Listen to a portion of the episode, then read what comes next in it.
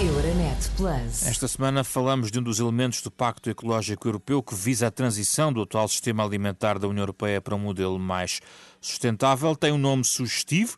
Vai ser discutido e votado amanhã no Parlamento Europeu um relatório sobre a chamada Estratégia do Prado ao Prato, explicado por Vasco Gandra.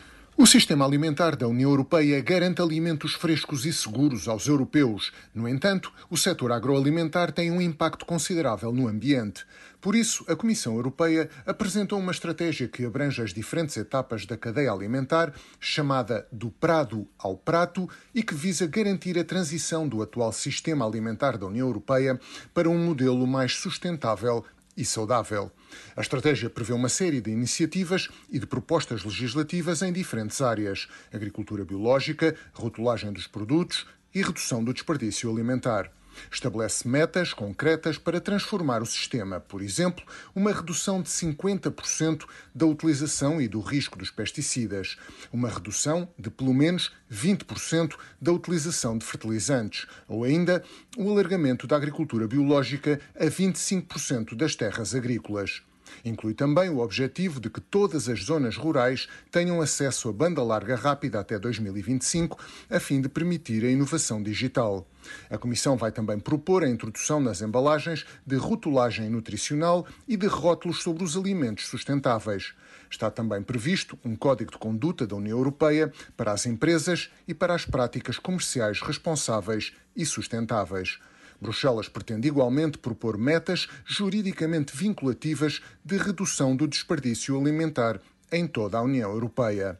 Os agricultores e os pescadores vão desempenhar um papel fundamental nesta transição, para isso, a Comissão prevê apoios da Política Agrícola Comum e da Política Comum das Pescas através de novas fontes de financiamento e de regimes mais amigos do ambiente. Vasco Andro, correspondente comunitário da Renascença, nesta edição, o comentário de Francisco César Cabral. Boa tarde, Francisco. Boa tarde, Pedro. Esta é a forma de esverdear a política agrícola, uma das ferramentas? Pode ser. Eh, sabemos que, por exemplo, o desperdício alimentar ainda é elevadíssimo eh, não sei se na Europa, mas em Portugal é, sabemos isso.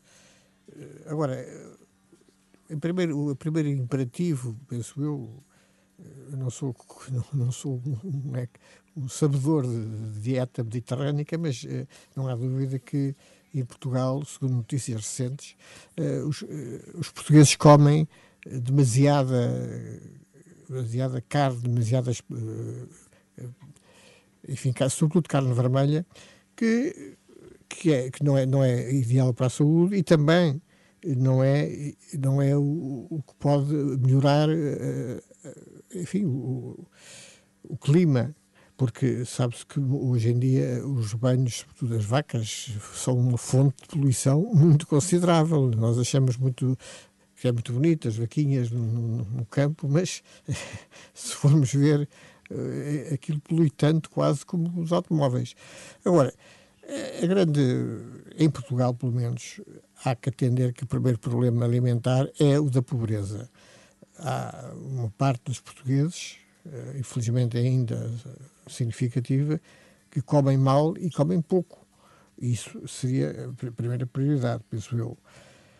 Quanto à, à, quanto à dieta mediterrânica, não há dúvida que nós temos condições de solo e clima que permite uma dieta muito mais baseada em legumes, por exemplo. Mas, Francisco, por exemplo, a questão de, de apostar na agricultura biológica e outras, tudo isto requer uh, um investimento, uma, não é? uma subsidiação claro. e vai agravar, ou pode agravar também um, uma dependência de subsídios que já existe há longos anos na política agrícola comum. Pois, pois eh, não há dúvida que isso implica por um lado, subsidiar os produtores, porque a, a, agricultura biológica que é é que faz é melhor para, digamos, para, do ponto de vista de saúde. Reduz os pesticidas, a utilização de químicos na Exatamente. agricultura também. Mas tem que ser subsidiada. Assim como também tem que haver algum apoio ao consumidor, porque o consumidor nem toda a gente pode, eh, hoje em dia, eh, o consumidor não pode comer comida biológica eh, se não tiver um, um rendimento razoável. Eu queria sublinhar isso tem. porque provavelmente atrás destes bons princípios há uma negociação que deve ser mais dura, tendo em conta que alguns países dependem mais e estão muito mais sensíveis à questão da política agrícola comum do que outros. E sabemos, ah, por exemplo, França é um caso, não é? França é, é, histórico. Enfim, é um caso histórico. Enfim, a França entrou na integração europeia basicamente para defender a sua agricultura, desde há mais de 50 anos. Mas, enfim, cada país eh, tem que defender os, os seus interesses, os interesses das suas populações, e no caso português, penso que nós ganharíamos em ter mais atenção a esta agricultura uh, baseada nos legumes e menos na carne, porque é, é mais saudável para, para, para, o corpo e também é mais saudável para o ambiente. Comentário de Francisco Sarsfield Cabral. Euronet Plus. Milano. Zagreb. Sofia. Euronet Plus, a rede europeia de rádios para compreender melhor a Europa.